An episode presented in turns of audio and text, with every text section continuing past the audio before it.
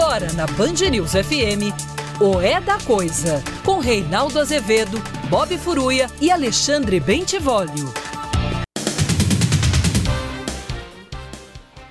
Boa noite, são 18 horas no horário de Brasília. Começa agora para todo o Brasil mais uma edição de O É da Coisa. E se a coisa parece confusa, meu filho, parece atrapalhado, vem para cá que a gente se confunde. Milhões de pessoas acompanham o programa pelo Dial, mas você pode fazê-lo também pelas redes sociais, sempre Rádio Band News FM ou no aplicativo Band Rádios. Perdeu? Minha página na internet www.reinaldoazevedo.com.br ou então na nossa página na rádio também. É... Boa noite, Vai Bene. Boa noite, Boa noite. Bob Furuia. Boa noite. Bob Furuia que está de volta. Que É, o isso. japonês é tão sangue ruim, Uhum. é tão CR, sangue ruim, né? que não é do tipo CB, que é sangue bom, né? Então, sangue ruim que nem coronavírus, é um coronga Não. que é ele. Né? Não era coronga, é, Não era é. um, um chilique só do Bob. Ah, ah, Frescura. Com preguiça, falou, "Ah, mentira, o Bob fica trabalhando em casa, mesmo achando que estava com coronavírus. Olha, esse é um exemplo de brasileiro. Obrigado, presidente. É, o Bob Furuia, é isso aí. né? Isso aí. Muito bem. Tá tudo bem, Bob Furuia? Tá se sentindo bem Tudo, agora? tudo tá ótimo. Muito bem. o público estava com saudade, né? Mas o Bruno Capozzi... Foi excelente, aliás. bem, Um abraço pro Bruno. de fãs aí já nesse curto espaço. Olha aqui. É, O país, o mundo, está vivendo uma quadra muito difícil. Eu não sou daquele tipo que acha, ah, o mundo sempre piora, ou então o contrário disso, né, que está na obra do Voltaire, no Cândido. É, ou então o mundo sempre caminha para melhor. Ah, às vezes eu acho que melhora, às vezes acho que piora, às vezes acho que avança, às vezes acho que recua. Não tem uma regra para isso. Agora, uma coisa é certa, nós da imprensa, especialmente quem trata de política, economia, a gente fica lidando com certos excrementos morais, né?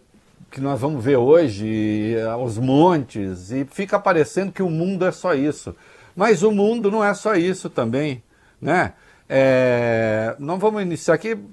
A gente costuma, esse é o programa que mais dá dicas cultural do rádio brasileiro, talvez da imprensa brasileira.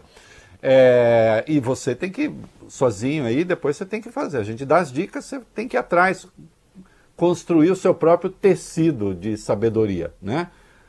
Usando, se quiser, as dicas que a gente vai dando aqui. Mas nós vamos, é, a partir de hoje, sempre que possível, lidar com música, com filme, com peça de teatro, dando dicas. Vamos começar com música. Esta semana vou dedicar a obra do Caetano Veloso, é, lembrando coisas que têm a ver com o Brasil de agora, lembrando outras coisas que não têm a ver com o Brasil, têm a ver com a existência, porque nós não somos apenas seres políticos, né? Nós não somos apenas esses seres que lidam com a vida pública, nós também temos intimidade, nós também temos uma sensibilidade que é, em certa medida, independe daquilo que nos rodeia, daquilo que nos cerca. Né? Temos subjetividades, né? mas também temos objetividades e a arte e a música lida é, com isso. Né?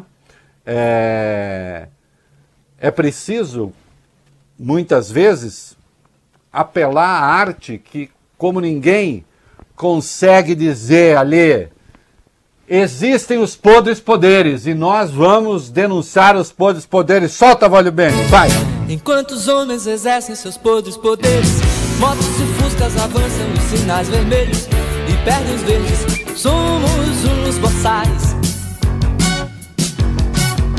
Queria querer gritar 700 mil vezes como são lindos, como são lindos os burgueses E os japoneses. e os japoneses. Mas tudo é muito mais.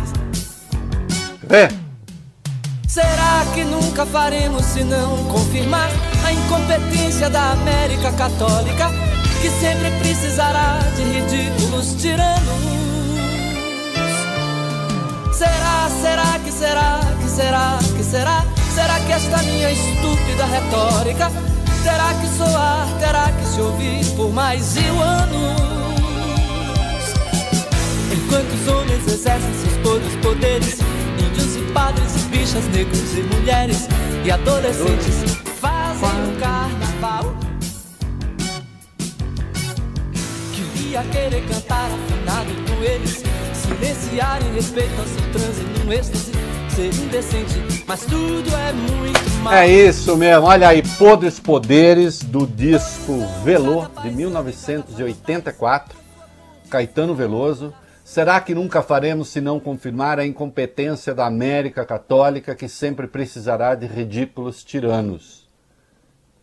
Poderíamos dizer, será que nunca faremos se não confirmar a incompetência da América Protestante que está parindo e quase pariu um ridículo tirano?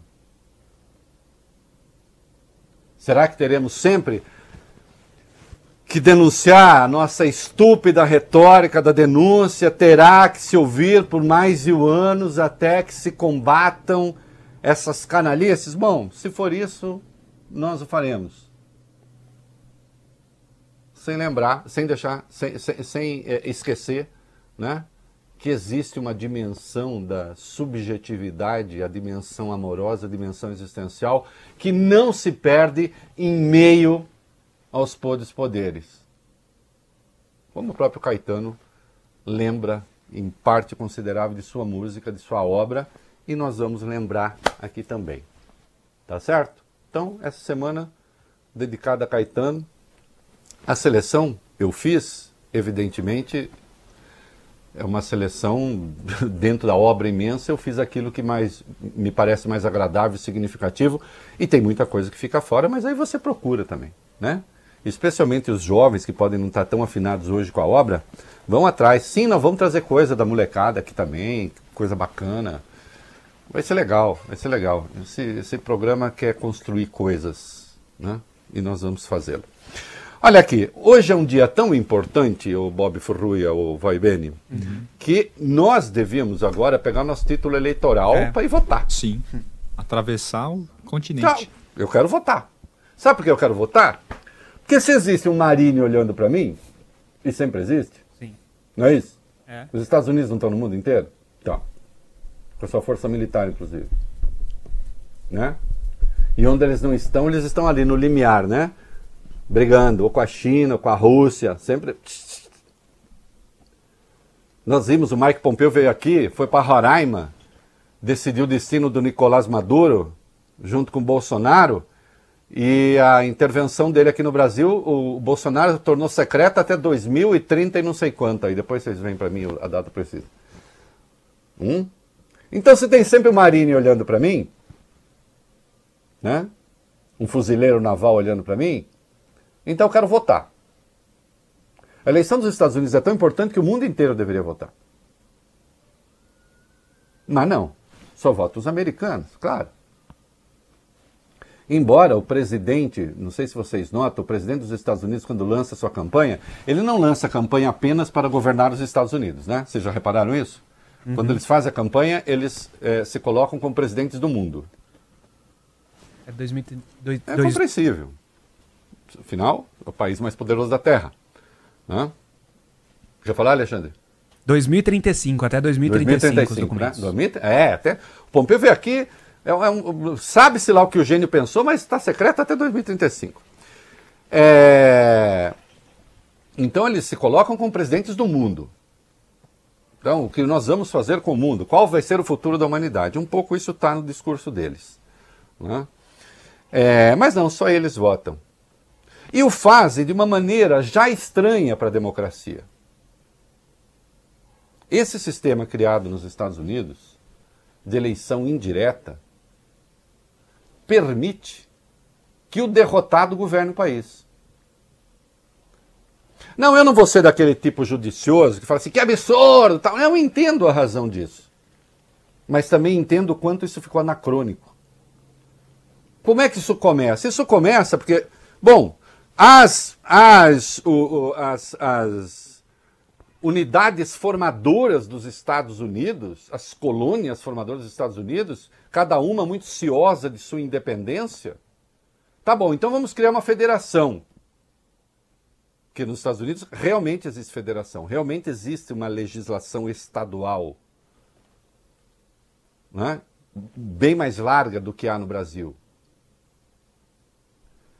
E o jeito de manter a unidade ali foi: o presidente tem de ter a acolhida de cada uma dessas unidades, ou da maioria delas, por meio então de um colégio que será eleito, esse colégio que vai escolher o presidente. E se criou um sistema, né? exceção feita a Nebraska e ao Maine, dois estados, em que quem vence em cada estado leva todos os delegados. Existe um número de delegados por estado. Eu ganhei aqui? Ganhei. Por quanto? Por 0,05%. Eu levo todos os delegados. Então eu que eu brinco que nos Estados Unidos 0,00 não sei o que pode valer 100%. Certo? Uhum. Porque se eu perder por um voto, eu perco todos os delegados. É o que acontece. Ah, Reinaldo, mas como a representação é proporcional, é como se fosse eleição direta. Eis o busilis. Não é proporcional. Wyoming tem 580 mil pessoas, o estado do Wyoming. O estado do Wyoming tem a, a, é, é, a população é do tamanho da menor que a de Santo André. Menor que a de São Bernardo. E eles têm três delegados. A Califórnia tem 40 milhões de pessoas e tem 55 delegados. Você fala, nossa, uma diferença grande. Sim, mas se o eleitor do Wyoming valesse, se o eleitor da Califórnia valesse o mesmo do eleitor do Wyoming, a Califórnia deveria ter 207 delegados. Então, uma super representação dos estados pequenos, menos populosos, onde, no geral, quem governa são os republicanos. Hum? Então você tem um sistema que permite que o derrotado governe. Já aconteceu. O Trump perdeu para Hillary Clinton. Né? E, no entanto, é presidente. Presidente eleito pela minoria. É evidente que esse sistema já entrou em decadência. Não serve mais. Ah, isso era para manter a unidade, para a gente conseguir formar o país. Bom, já formou. Só que isso está na Constituição dos Estados Unidos. E mudar a Constituição dos Estados Unidos é um perrengue, porque você precisa de dois terços de cada uma das casas. Né? Só que não só isso, você precisa da concordância de três quartos dos estados. Resultado, isso não vai mudar nunca. E, portanto, você tem um sistema que permite que um presidente governe mesmo eleito pela minoria. O, o George W. Bush perdeu a segunda eleição para o Gore. Só que a diferença foi pequenininha. A diferença do, do, do Trump para Hillary Clinton foi de quase 4 milhões de votos. Nós temos uma coisa a assinar os Estados Unidos nesse particular. Aqui, para o executivo, para o executivo, só elege quem consegue a maioria, cada homem vale um voto. Lembrando que no nosso Congresso aí é mentira. Bom, no Senado, o Senado representa os estados, portanto é normal que haja, no caso do Brasil, são três representantes por estado. Nos Estados Unidos são dois representantes por estado. Aqui são três. Mas a Câmara, por exemplo, a Câmara estabelece um mínimo, a Constituição estabelece um mínimo de oito deputados e um máximo de 70 deputados. Roraima elege oito, São Paulo elege 70. O eleitor de Roraima vale algumas vezes o eleitor de São Paulo. Portanto, não é proporcional. É mentira que seja proporcional. E a Câmara deveria ser proporcional. O Senado já não é. O Senado já é três para cada um. Então, note: os Estados Unidos têm um sistema velho. Né? Velho. É, Bob, ache para mim o post que eu fiz hoje de manhã que abre com uma citação do Istvan Levitsky uhum. sobre a eleição americana para você ler daqui a pouco. São 538 delegados. Esse número sai de onde? Esse número sai ele é correspondente aos 435 deputados, não é que são os deputados que votam, presta atenção, é um número correspondente a 435 deputados, a 100 senadores, cada estado americano são 50, tem dois senadores, e, e saem três representantes de Colômbia, que é o Distrito Federal dos Estados Unidos. Então são 538 delegados. Quem obtém 270 votos, neste colégio se elege. E aí tem aquelas coisas dos Estados Unidos. Por exemplo, a Califórnia é um estado democrata. Os democratas ganham sempre na Califórnia. Resultado, a Califórnia tem 40 milhões de eleitores, nem vê a cara dos candidatos dos Estados Unidos. Os democratas não vão fazer campanha lá porque eles sabem que já ganharam. E os republicanos não vão porque sabem que é perda de tempo. Aí tem, é por isso que surgem os tais os estados pêndulo. Que hora ganha um, hora ganha outro. Resultado, a campanha se concentra. Quando a gente vai olhar, eles fazem campanha para 30, 40 milhões de eleitores. Que são esses estados, que hora estão lá, hora estão cá. E a depender do que acontece ali, se determina o resultado da eleição sendo que há os estados sempre republicanos, os estados sempre democratas. E você não precisa ganhar a maioria do eleitorado, insista, insisto. Você precisa ganhar a maioria dos delegados. E, portanto, uma eleição numa população de 350 milhões de habitantes, você faz uma campanha para 20, 30 milhões de eleitores desses estados pêndulo. É óbvio que isto é vicioso. É óbvio que isso não funciona direito. Note. Ah, está falando que os Estados Unidos não funcionam direito? Estou.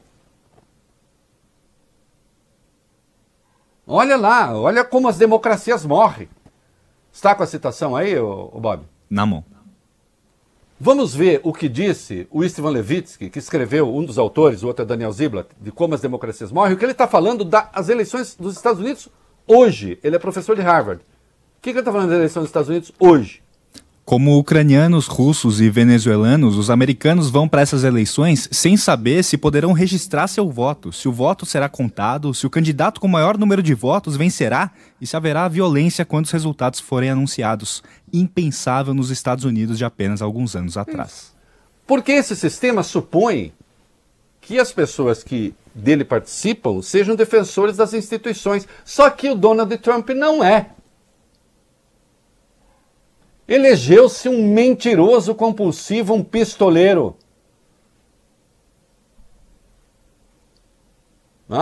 Desde seu comportamento no caso do coronavírus, é, sugerindo que as pessoas injetassem inseticida, até o ataque ao voto pelo correio. Sim, os Estados Unidos têm coisas estranhas, tem voto pelo correio.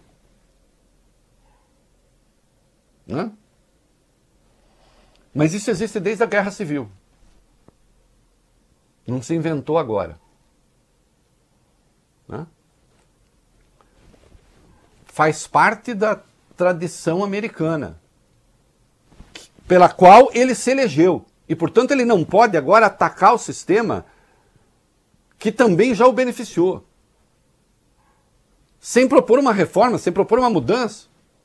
É simplesmente um ataque à instituição, ameaçando não reconhecer é, a eleição Aí depois nós vamos vendo outros falando, não, não é isso, tá. Falando da importância do voto presencial, só que mais de 100 milhões de pessoas já votaram. Mais de dois. Estima-se que a votação vai atingir 150 milhões de pessoas. Mais do que em 2016, 138,8 milhões num país em que o voto não é obrigatório. Mas dois terços já fizeram voto antecipado. Seja o voto antecipado presencial, seja o voto pelo correio. E nós temos um presidente que ameaça não reconhecer o resultado. Nesse sentido, o Bolsonaro até precedeu o, o, Trump. O Bolsonaro não disse aqui que se ele não ganhasse a eleição seria ilegítima por causa da urna eletrônica? Lembra-se disso?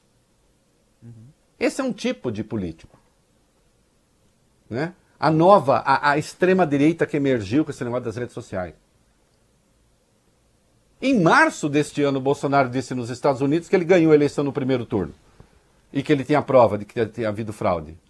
Nunca apresentou e nunca voltou ao assunto. Sabe por quê? Porque era mentira.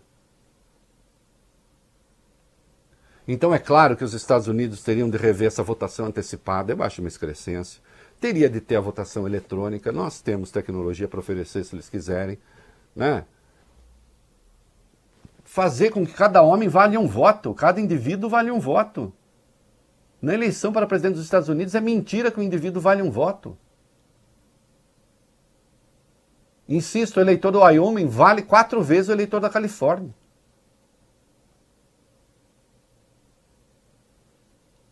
É claro que há disfuncionalidades ali que sempre ficaram na dependência de a pessoa eleita reconhecer as instituições americanas. O Trump não reconhece. Aliás, o, o, os autores de, de, de, Como as Democracias Morrem, né, o Levitsky e, e, e, o Ziblatt, eles lembram, por exemplo, que há, há uma tradição nos Estados Unidos, assim, homem público não mente. Ele pode driblar a verdade, ele pode, diante de uma questão incômoda, falar uma outra verdade descolada da questão, mas mentir não. O Trump mente descaradamente, tem um levantamento. 69% do que ele disse como candidato, das coisas que ele disse como candidato, não são verdadeiras. O New York Times fez um levantamento, os 40 primeiros dias do, do, de mandato, ele contou uma mentira por dia.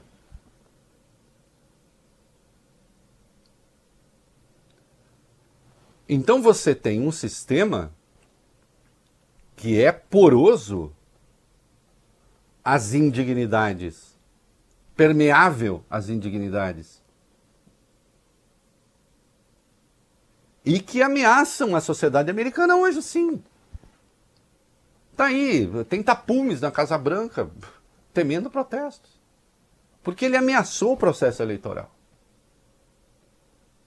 Ah, ele, há a possibilidade dele ganhar? Uma em dez, mas existe. A chance da Hillary ganhar em 2016 era de 70%. E ela perdeu. Nesse sistema. Porque ela perdeu em alguns estados que ela jogava que ia ganhar. Perdeu por pouco, mas perdeu. Quando perde por pouco, leva todos os votos. Só Nebraska e Maine, insisto, que tem os votos proporcionais. Que seria o razoável a fazer, né? Seria o razoável a fazer. Mas aí faz eleição direta. E pronto. Não, mas eleição direta, segundo os Founding Fathers, faria com que o país se desintegrasse. Bom, mas ele pode se desintegrar agora. Não imediatamente, claro. Mas veja, um aprofundamento das divisões nos Estados Unidos.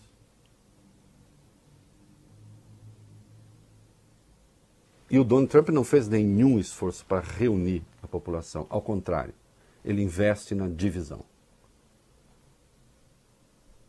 Tomara que aconteça o melhor. Para o mundo e para os Estados Unidos. Porque eu insisto, o verdadeiro inimigo dos Estados Vocês acham que a Rússia e a China estão torcendo para quem ganhar? Quem é que enfraquece os Estados Unidos no mundo? É o Biden? Quem enfraquece os Estados Unidos no mundo é o Trump. Fiquem certos disso. Aliás, ele comprou briga com a China desde o começo e a China nunca foi tão poderosa.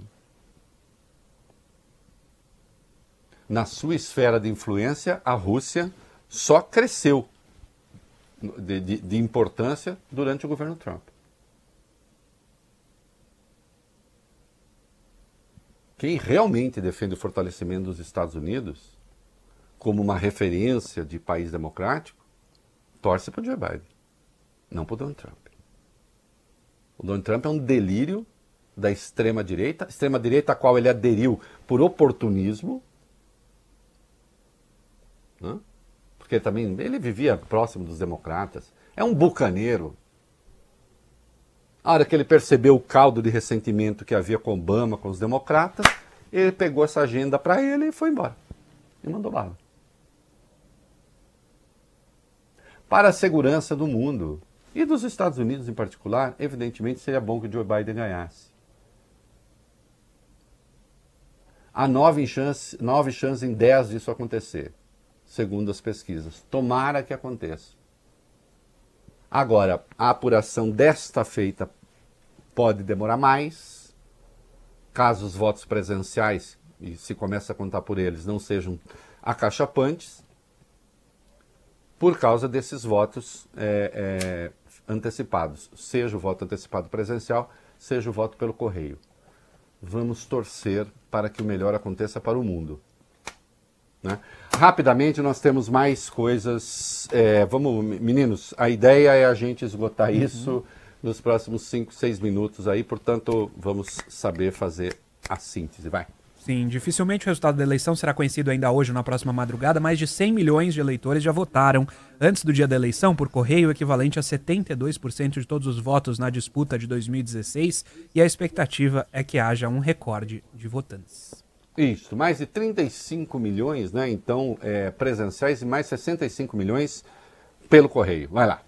E as primeiras urnas, Reinaldo, são fechadas na costa leste às 19 horas e as últimas perto da meia-noite. Os estados começam a divulgar alguns resultados assim que as atividades são encerradas, mas são números parciais, o que pode deixar as projeções muito imprecisas. Em muitos estados, a contagem dos votos pelos correios começa somente depois de fechadas as urnas. E no caso da Pensilvânia, que é um dos estados pêndulo que pode definir, falar, ah, pode definir o resultado, depender do que aconteça, é, os votos são válidos, aqueles que forem, já foram postados podem chegar até sexta-feira.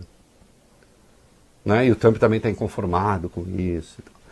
É, o Trump havia ameaçado se declarar, Vólio Beni, é, vencedor antes da apuração, mas parece que ele desistiu. Desistiu. O presidente dos Estados Unidos disse hoje que vai declarar vitória quando houver vitória, se houver vitória depois dessa publicação é, já... fim de semana.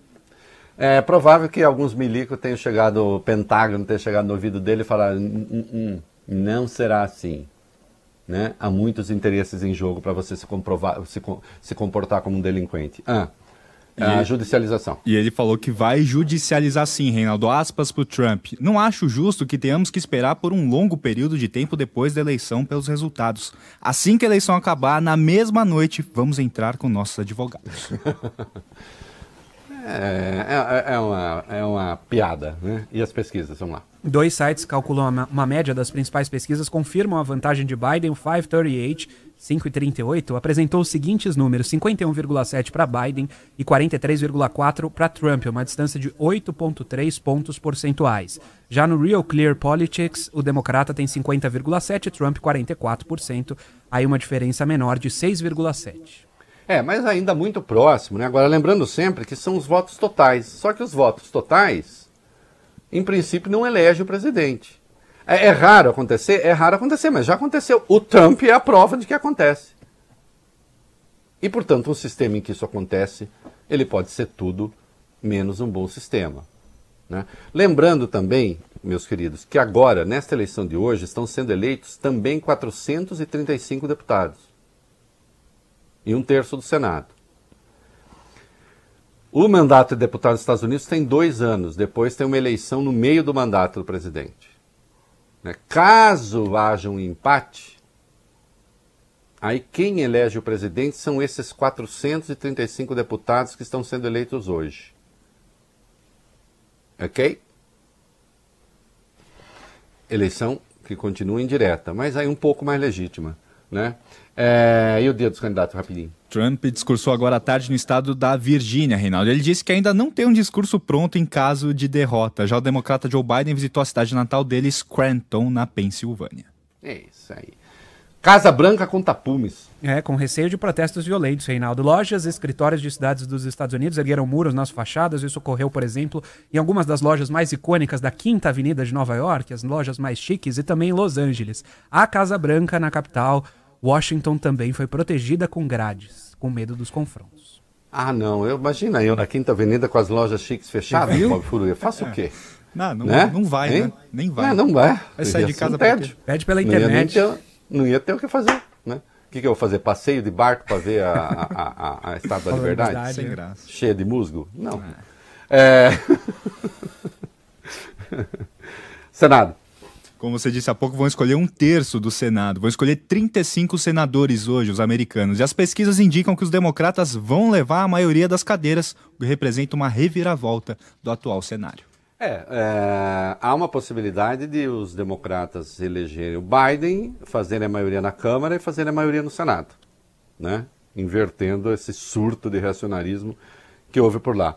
Eu me posicionei aí nesse negócio aí, o presidente da República, é claro, não podia deixar de falar sobre as eleições americanas, claro. Reinaldo. Levantou... E, não, e, calma, Vale Bem. Mais que isso. Podia deixar de falar e falar coisas boas. É, ótimo. Pertinentes e bem pensadas. Vamos às aspas. Ele levantou hum. algumas suspeitas. Aspas para Bolsonaro. É inegável que as eleições norte-americanas despertam interesses globais, em especial por influir na geopolítica e na projeção de poder mundiais. Até por isso, no campo das informações, há sempre uma forte suspeita da ingerência de outras potências no resultado final das urnas. No Brasil, em especial pelo seu potencial agropecuário, poderemos sofrer uma decisiva interferência externa na busca, desde já, de uma política interna simpática a essas potências, visando as eleições de 2022. Ai, olha, é quase incompreensível, porque uh, falaram para ele o seguinte: olha aqui, é sempre interferência externa nas eleições americanas, pode ser que os democratas ganhem, os democratas já nos pressionaram em relação ao meio ambiente, e aí então eles podem pressionar o Brasil.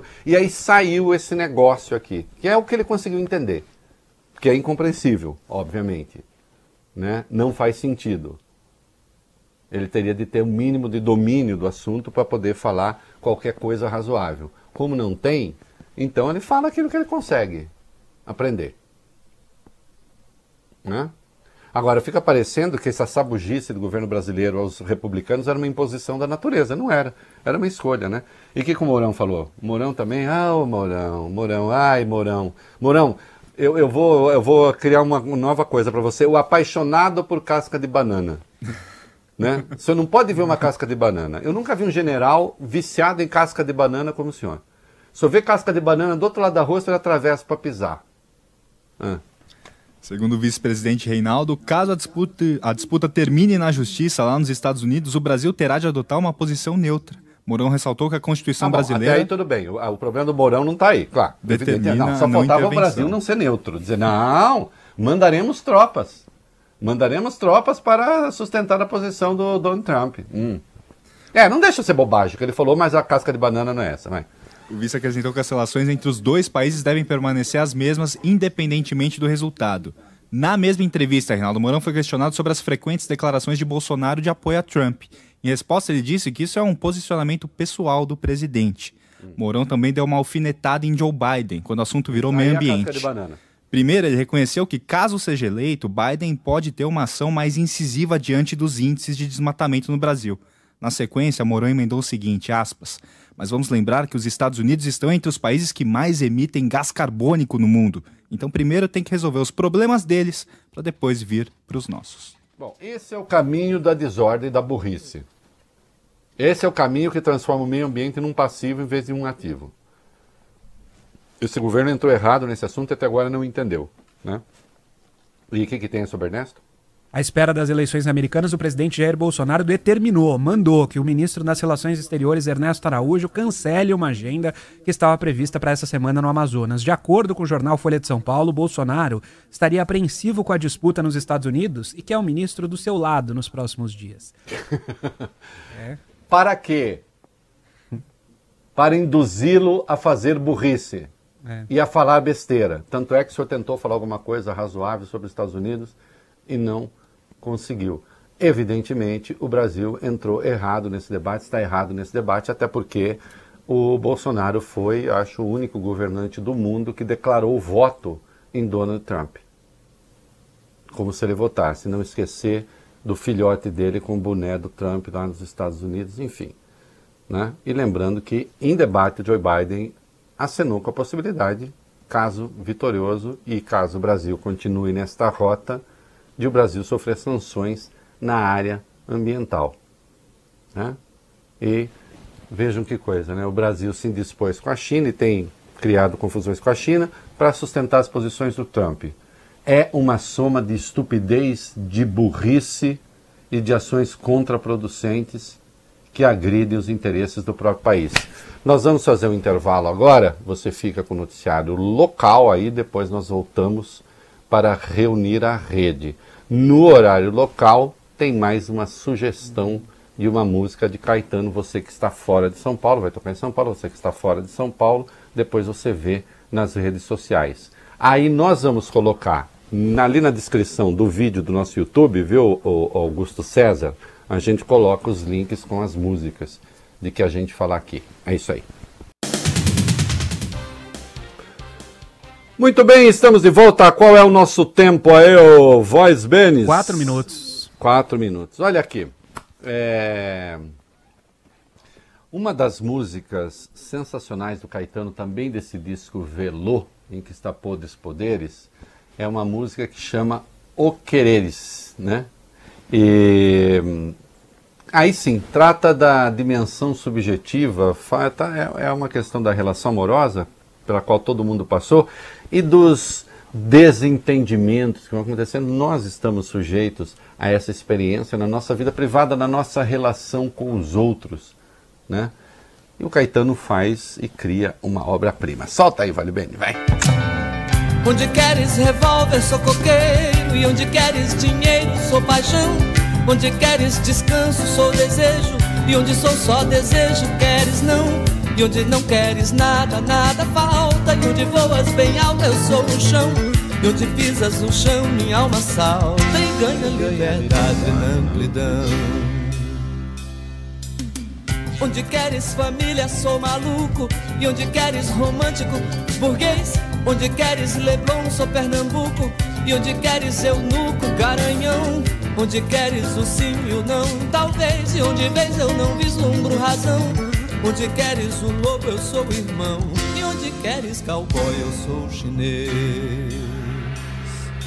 A bruta flor do querer. A bruta flor, bruta flor.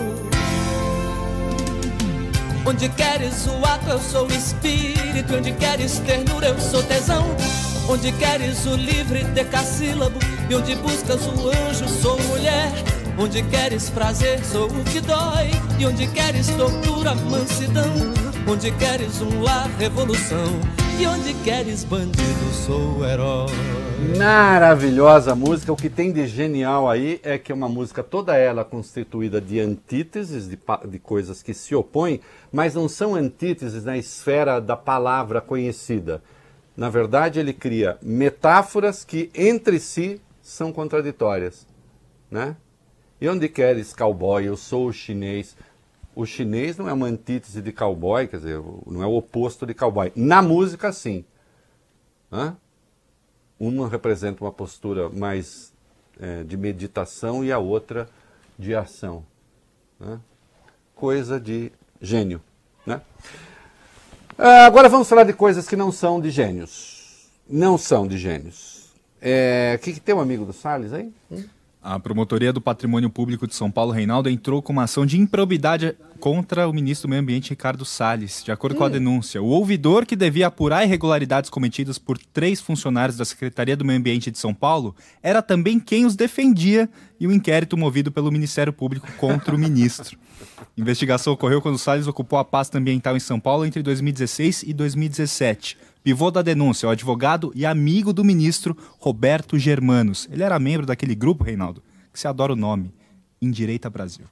É, ah, muito bem. Olha só que coisa fabulosa. É, não, tem, não cabe nem comentário, né? Não cabe nem comentário. Essa gente constitui os podres poderes do Brasil. Por falar nisso, rapidamente, Vólio Beni, tem gente que já arrumou emprego. É, apenas 19 dias depois de pedir demissão do gabinete do senador afastado Chico Rodrigues, do, do Dinheiro na Cueca, Leonardo uhum. Rodrigues de Jesus, o Léo Índio, assessor dele, ganhou um novo cargo no ah. Senado. O primão dos meninos, do Carlos, do Flávio, do Eduardo Bolsonaro, foi nomeado assessor parlamentar da primeira secretaria da Casa, comandada pelo senador Sérgio Petecão, do PSD do Acre, aliado do governo Bolsonaro. A é nomeação isso aí, saiu É o primão hoje. dos meninos, é o primão dos meninos, mas sobretudo é o primão do Carlos, né?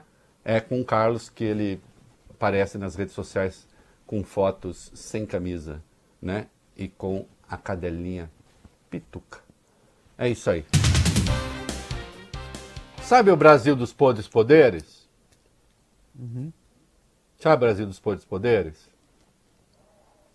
Olha isso aqui. Presta atenção nisso aqui. Vai lá.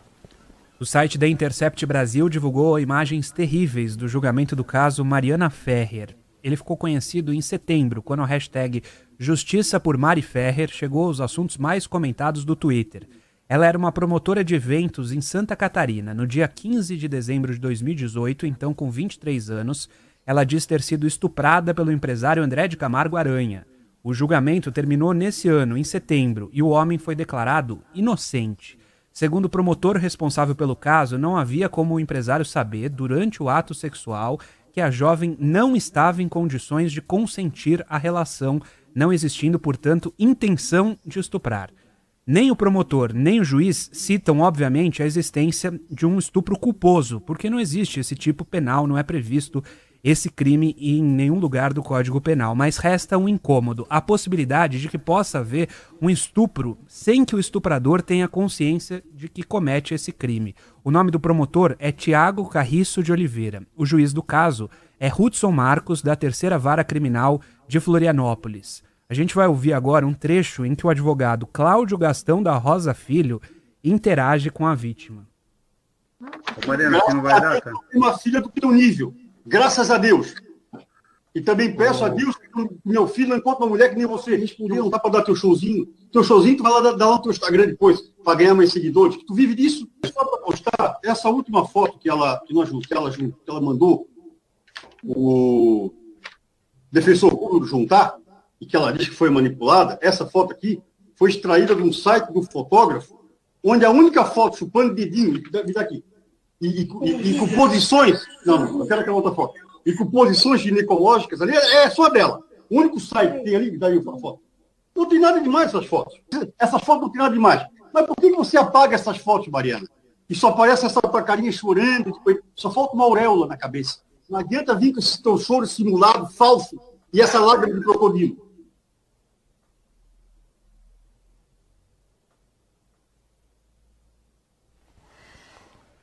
Silêncio eloquente. É, é tudo tão asqueroso. É, com a devida vênia, doutor Cláudio Gastão da Rosa Filho, o senhor está orgulhoso do que o senhor fez? Eu não estou questionando o seu direito de defender o seu cliente. Agora, o senhor defende o seu cliente demonizando a vítima, fazendo com que a vítima seja culpada pelo próprio estupro? Sugerindo que ela seja uma espécie de uma profissional, num dado momento o senhor, o senhor fala, sugere que ela ganha dinheiro assim? Lágrima de crocodilo. O Ministério Público, se saiu. Ô Bob, procura aí o Código Penal, o artigo 21 do Código Penal. Uhum. O Ministério Público se saiu com a tese de que é, o acusado de estupro não tinha como saber do não consentimento da vítima. Né? E num dado momento cita jurisprudência. Eu até mandei uma imagem aí para vocês, não sei se vai entrar no ar, uhum. né? De um trecho é, das considerações do Ministério Público. Está aí. É, isso é uma questão de tese. Né? É, situações em que o crime existe, mas exclui o dolo. Né? É, é uma conduta onde há vontade, mas não há plena consciência. Então, assim, há situações, diz o Ministério Público, em que o crime até pode acontecer, mas a pessoa não sabe que está cometendo um crime porque não tem consciência plena de que esse crime é, aconteceu. É, você está com o artigo 21 aí, Bob? Está aqui. O que, que diz aí? Vai lá. O desconhecimento da lei é inexcusável. O erro para sobre. Um pouquinho. Para um pouquinho. Então, o que isso diz é o seguinte: você não pode alegar que você é inocente porque você não conhecia a lei. Isso não existe no direito brasileiro. Ah, eu não sabia que era crime roubar então não posso ser punido. Ah, eu não sabia que era crime matar, então não posso ser punido. Ah, eu não sabia que era crime estuprar, então não posso ser punido. Você não pode alegar ignorância da lei para tentar se safar. Mas siga, Bob. O erro sobre a ilicitude do fato, se inevitável, isenta de pena. Se evitável, poderá diminuí-la de um sexto a um terço. Então veja, eu não posso alegar ignorância da lei, mas eu posso dizer que era inevitável cometer o crime. E aí então se vai julgar se era inevitável. Ou se evitável, mas enfim, né, não plenamente, aí então vai haver a diminuição da pena. O que acabou se considerando ali é que assim, pode ter acontecido crime, não se sabe, apesar das evidências de que aconteceu. porque há, mas ele não teria como saber que a vítima não queria o ato. Acabou prevalecendo essa tese com o Ministério Público pedindo absolvição. Atenção. Quando o Ministério Público pede absolvição, não há como o juiz condenar a revelia do Ministério Público. O Ministério Público pede absolvição, o juiz fala: não, não, não, não, não, não, vou condenar sim. Não há, porque o juiz pode condenar ou absolver segundo a denúncia apresentada pelo Ministério Público. E o Ministério Público pediu absolvição. Em princípio, o juiz fez o que era esperado neste caso. O Ministério Público pede absolvição, ele absolve. O que é lamentável, o que é detestável, o que precisa seguir adiante é o juiz ter permitido que o doutor Cláudio Gastão da Rosa Filho se referisse àquela que era vítima daquele modo. Sem ter feito uma intervenção muito dura, ameaçando inclusive representar contra ele na OAB.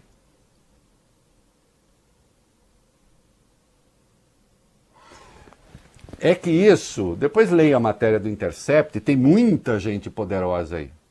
Muita gente poderosa aí. Tem muita gente que é filho de poderoso, parente, amigo de poderoso. Mas poderoso mesmo. Gente que se considera inimputável na República.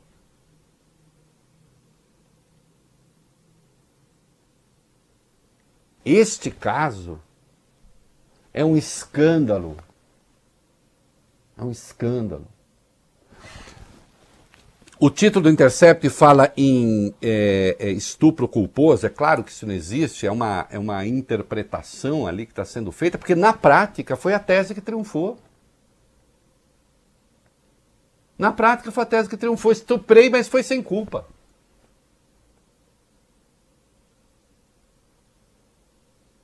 E o juiz ter permitido aquele comportamento. Eu espero que o doutor Cláudio Gastão é, eu acho que a OAB tem de se interessar por isso. Aquilo é jeito. Ela é, ela, ela é estuprada. Se ela não é estuprada, que então se mova uma ação contra ela que, que a transforme numa acusada. Se há elementos para isso, mas é claro que não há.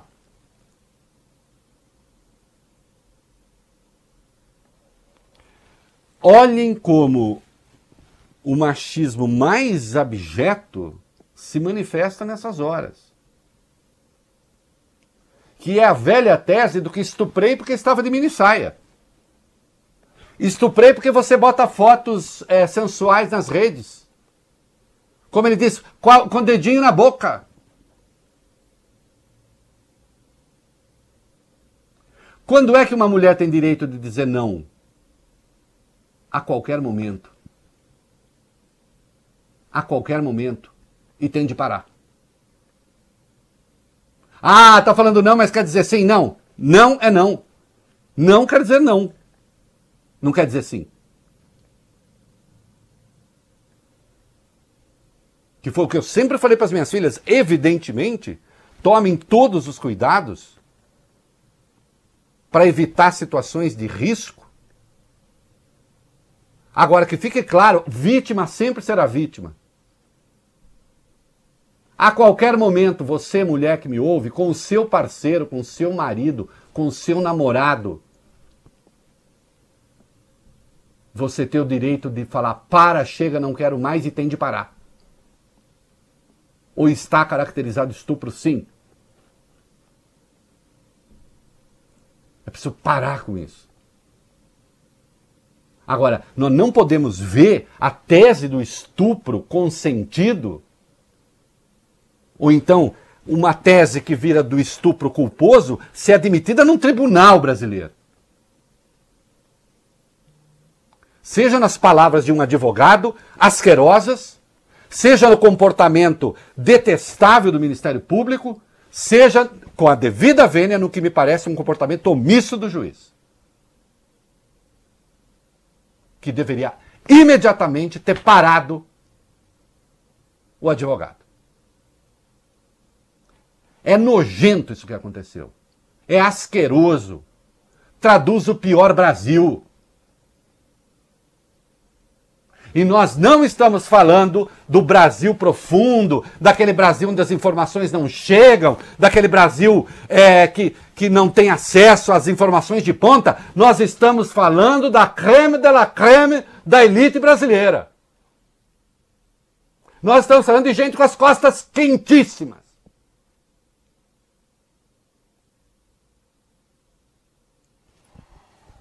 O ministro Gilmar Mendes se manifestou do Supremo. Que ele falou? Nas redes sociais, aspas, as cenas da audiência de Mariana Ferrer são estarrecedoras. O sistema de justiça deve ser instrumento de acolhimento, jamais de tortura e humilhação. Os órgãos de correição devem apurar a responsabilidade dos agentes envolvidos, inclusive daqueles que se omitiram. Muito bem, eu... e tem um senador que resolveu Sim. se manifestar. O, Alessandro o... Vieira, do Cidadania, protocolou hoje uma reclamação disciplinar ao Conselho Nacional de Justiça para que seja analisada a atuação de Hudson Marcos, o juiz do caso Mariana Ferrer. Para o senador, houve omissão por parte do juiz ao permitir que o advogado dirigisse ofensas à honra e à dignidade da vítima e completou reforçando que estupro culposo não existe. Uh, é. E eu eu já disse, não demonizo advogados de defesa. A menos que eles tenham um comportamento, é, não é demonizar, eu aponto comportamento impróprio. O doutor Cláudio Gastão da Rosa Filho, é, o advogado do André Aranha, né, este, é, já foi advogado da Sara Winter e do Olavo de Carvalho. Todo mundo tem o direito a advogado. Advogados é que não têm o direito de transformar vítimas em réus. Nem como estratégia de defesa, humilhando quem já está vulnerável. Tá? É isto detestável, lamentável. Espero que o Conselho Nacional de Justiça, espero que a OAB, espero que, enfim, é, os órgãos responsáveis se manifestem a respeito né? e que as mulheres sejam muito firmes na defesa é, de uma revisão deste negócio, porque é o seguinte: se essa tese prospera, qualquer um vai se sentir no direito de encher a cara, estuprar uma mulher e dizer que não tinha como avaliar que se tratava, afinal de contas, de um crime porque não tinha consciência do que estava fazendo. Né? Nós teremos a inimputabilidade do bêbado estuprador. E se ele tiver amigos poderosos, aí sim, né? tanto melhor, porque corre o risco de nem sair em certos veículos de, de imprensa. Também muito poderosos. É isso aí. Muito bem, como a vida não é só desastre, né? O Caetano Veloso é um dos compositores mais cultos que o Brasil tem, inclusive um é, exímio né, é, artista da língua portuguesa. O Caetano escreve muito bem, ele conhece gramática, conhece profundamente a dimensão da língua e fez uma música nesse disco de 1984, Velô, né, ele fez uma música chamada justamente Língua, né, em que diz: Gosto de sentir a minha língua roçar a língua de Luiz de Camões. E num dado momento diz minha pátria, minha língua, lembrando o que disse Fernando Pessoa, minha pátria é a língua portuguesa. Pessoa que, aliás, é citado no poema dele, né? Gosto do Pessoa na Pessoa, da Rosa no Rosa, Guimarães Rosa, né? E constrói uma letra magnífica, uma música maravilhosa. Solta aí, Vale Bene! Gosto de sentir a minha língua roçar a língua de Luiz de Camões. Gosto de ser e de estar e quero me dedicar a criar confusões de prosódias e uma profusão de paródias que encurtem dores e furtem cores como camaleões. Gosto, Gosto do pessoa do... na pessoa, da, da rosa, rosa, no rosa. no rosa. E sei que a poesia está para a prosa, assim como o amor está para a amizade. E quem há de negar que esta lhe é superior? E quem há de negar que esta lhe é superior? E deixa os portugais morrerem a míngua. Minha pátria é minha língua. Fala, mangueira! Fala! Vamos do lado do campódromo, dos América Latina. O que quero que pode até animar. Flor do lado do sambódromo, dos América Latina. O que quero que pode até animar.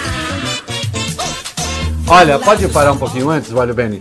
Maravilhoso, né? É, é, flor do Lácio. Flor do Lácio é como a língua portuguesa é conhecida, a última flor do Lácio, que dá latim, né? A última flor do Lácio. É, flor do Lácio, sambódromo. Aí ele pega assim, esta flor do Lácio, esta língua portuguesa, neolatina, né? É, tem a palavra sambódromo, que é uma palavra de origem africana com é, um radical grego, né? Da sambódromo, que seria a pista do samba, que vai criando Luz América, América portuguesa, latim em pó, porque você transforma a língua latina. Poesia finíssima, né? Você tem de ouvir esse disco. Nossa, mas é de 1984? É, está disponível nas redes, você tem de ouvir. Para ver que o Brasil pode ser grande, né? E que a gente tem coisa muito boa aqui. Ah, ouvindo língua e a desoneração da folha. Vamos lá. As centrais sindicais fizeram uma manifestação hoje para cobrar do Congresso a derrubada do veto do presidente Jair Bolsonaro sobre a desoneração da folha salarial. A expectativa é de que o tema seja analisado amanhã pelos parlamentares. Os líderes. É, Hum, Des- pode falar.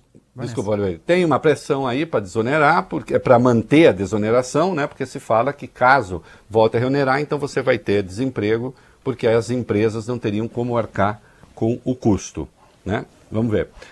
E a autonomia do BC? Ah, vamos ter um BC autônomo? Vamos, vai lá. Expectativa para o Senado votar isso, Reinaldo. Autor do texto é o senador Plínio Valério, do PSDB do Amazonas. Pelo texto dele, o BC deixaria de ser vinculado ao Ministério da Economia e passaria a ser uma autarquia especial sem qualquer ligação direta com outra área do governo.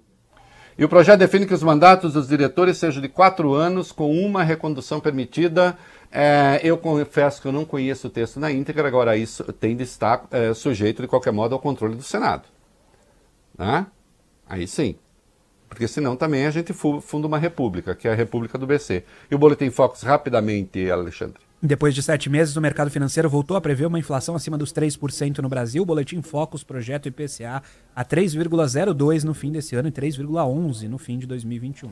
É, não dá, tá dentro da meta, etc e tal. O problema aí é que esse IPCA que está muito alto esconde uma inflação de alimentos brutal. Dívida pública piora rapidamente e encerramos. O Brasil vai ter de refinanciar um quarto da dívida pública federal de 4 trilhões e meio de reais nos próximos 12 meses, Reinaldo. É isso aí. Minha pátria é minha língua, Alexandre Vólio Bene. Vamos voltar. Olha aqui, presta atenção. A corregedora do CNJ, Conselho Nacional de Justiça, ministra Maria Tereza de Assis Moura, autorizou a abertura de procedimento preliminar para investigar a conduta do juiz de Santa Catarina que presidiu a audiência do caso Mariana Ferrer. O pedido foi feito pelo integrante do CNJ, Henrique Ávila. O conselheiro afirma haver elementos de tortura psicológica no tratamento dado a Mariana durante a audiência e diz que, ao não ter interferido, o juiz Robson Marques indica ter dado aval às agressões verbais. A audiência foi registrada em vídeo e teve a gravação revelada por reportagem publicada pelo site da Intercept Brasil. É o mínimo. Este negócio não pode ficar assim. Acabou. Temos de ser absolutamente intolerantes com a intolerância. Senão daqui a pouco a gente tá como aquela piada, aquele quadro do Porta dos Fundos. Quer dizer, você pode ser paulista, você pode ser não sei o quê, você só não pode ser nazista? Você só não pode ser racista? Você só não pode ser sexista? Como se isso fosse uma escolha que se pudesse fazer que tivesse legitimidade. Né? É preciso que se tenha claro que quando aquela moça passa por aquilo ali, nós temos séculos de opressão ali expressa e de humilhação. E eu insisto, se a tese que vingou ali prosperar, nós teremos o bêbado estuprador inocente, porque afinal não podia responder pelos seus atos porque bêbado estava.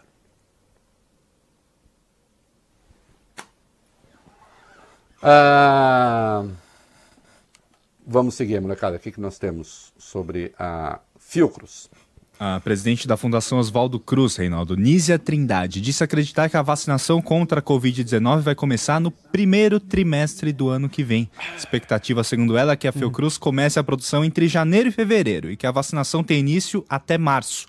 Isso, claro, se a vacina de Oxford for aprovada nos testes e aprovada depois também aprovada pela Anvisa. E eu tô torcendo para de São Paulo começar antes, porque tá aqui também tem a vacina aí. Não, não dá para esquecer que nós temos a, a, a, a Coronavac, né? Uhum. Que o Mourão, o Mourão ele disse que claro que o Brasil ia comprar vacina, mas aí o Bolsonaro falou quem assina sou eu. Vamos direto para as aspas. Aí o Mourão está dizendo que não é bem assim. Ai, Mourão, que vergonha, né? Um general fazer isso para capitão, mas tudo bem. Hum. Quem é que está fora do lugar é Vossa Excelência. Ah. Aqui não há briga. Existem opiniões, por hora coincidem e hora não, mas quem decide é o presidente. Ele foi eleito para isso. Não conversei com o presidente sobre o assunto.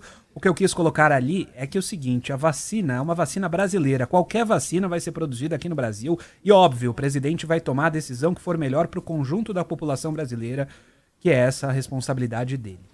Certo. E a Anitta, Bob Furruia. Anitta, você gosta de Anitta, Bob Furruia? Eu gosto. Você sabe que é ele que pediu essa música aqui. Minha favorita da Anitta. É a favorita do Bob, da Anitta. É a favorita do Bob. É, inclusive, cura coronavírus. Vai. Depois de todo aquele carnaval, Reinaldo, aquela festa é. que o governo fez para anunciar um remédio para a Covid-19, a pesquisadora responsável pelo estudo disse hoje que, aspas, jamais sugeriu o uso da nitazoxanida em qualquer paciente. Em entrevista ao jornal Estado de São Paulo, a médica e professora da UFRJ, Patrícia Rocco, afirmou que ela não teve a intenção de politizar o tema. Ela acrescentou que a divulgação dos resultados tinha como objetivo, único objetivo, fomentar a discussão na comunidade científica e não incentivar o uso indiscriminado do medicamento. Agora, Reinaldo, não foi bem isso que o governo fez, né? É, não foi. Eu, uh, tudo bem, doutor, acredito na sua palavra. Agora, vem cá, esse negócio de ficar dando bom dia a cavalo, é, que é coisa que muito médico tem feito, cuidado, né? Eu não dou bom dia a cavalo. Vai que o cavalo responda. Entende? Bom dia, Reinaldo. E aí, como é que eu fico? Eu tenho que sair por aí dizendo que cavalo fala? Que, evidentemente, se o cavalo responder, é porque eu que estou meio louco, né? Então, é, tomar cuidado com essa coisa. Anvisa rapidinho e Johnson? A Anvisa autorizou o laboratório da Janssen a prosseguir com as pesquisas da vacina da Johnson Johnson contra a Covid-19. Os testes estavam suspensos desde o dia 12 de outubro, depois do voluntário nos Estados Unidos ter apresentado um evento adverso grave. Isso. E tem uma alta taxa de transmissão no Brasil? Isso. É o que indica um levantamento feito pelo Imperial College de Londres. Mostra que essa taxa voltou a subir. Após mais de um mês abaixo de 1, o índice foi para 1,01. Muito bem. E uh, as cidades reabrem? É, o caso do Rio de Janeiro. O prefeito Marcelo Crivella anunciou hoje que a capital entrou na última fase do plano de flexibilização e, com isso, praticamente tudo foi autorizado a retomar as, as, as atividades. As praias estão liberadas, com guarda-sol, restaurantes self-service também podem reabrir, até mesmo pistas de dança, baladas foram autorizadas. No estado... É bom ficar atento aos índices, né? É. Nós vamos pro intervalo, não tem música agora, viu? Vale bem ter errado a inscrição que eu deixei. Uhum. vamos só para o, o final. É né? isso aí, vamos lá.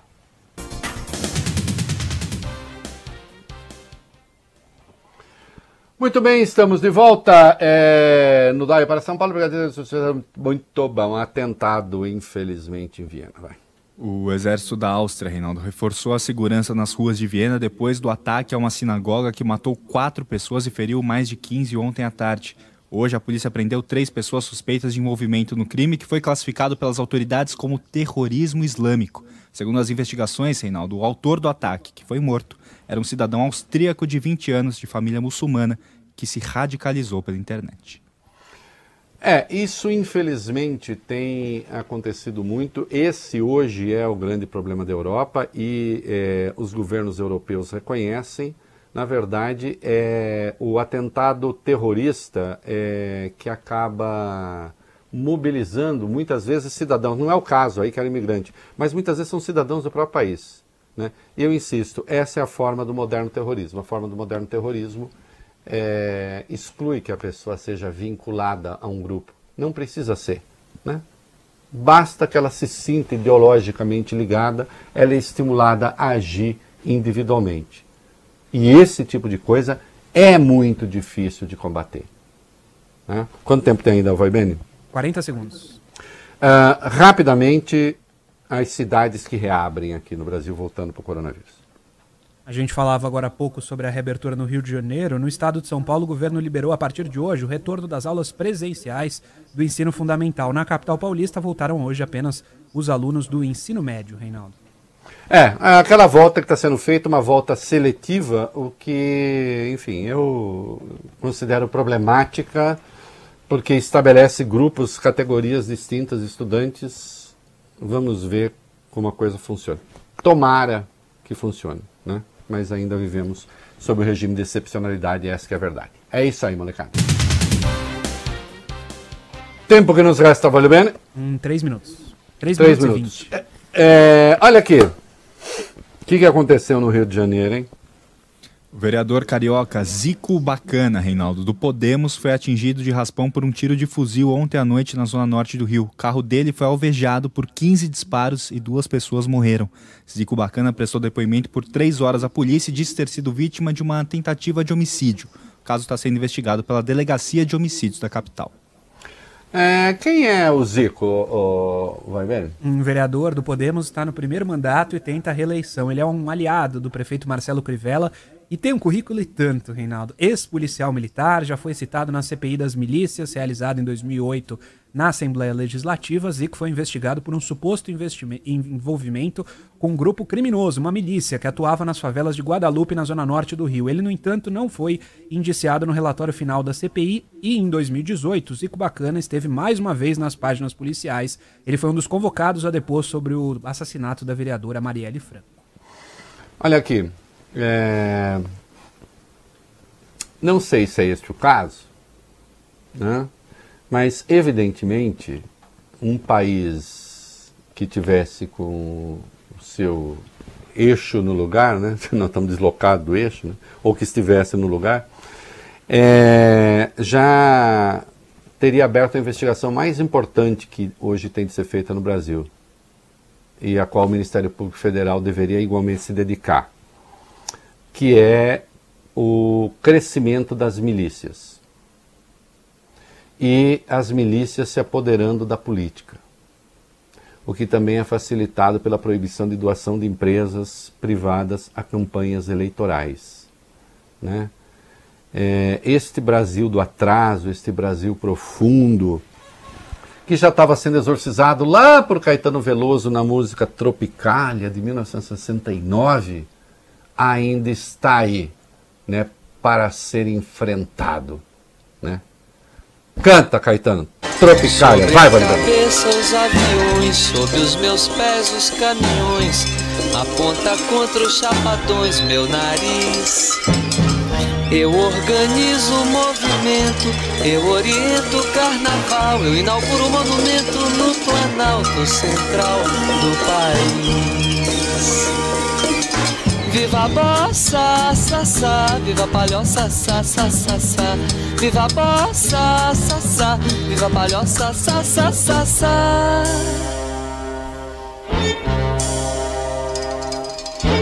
O monumento é de papel crepom e prata, os olhos verdes da mulata.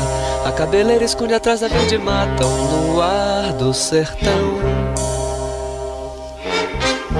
O monumento não tem porta. A entrada é uma rua antiga, estreita e torta. E no joelho, uma criança sorridente, feia e morta. Estende a mão. Viva a mata, ta, ta, viva a mulata, ta, ta, ta, ta. Viva a mata, ta, ta, viva a mulata, ta, ta, ta, ta.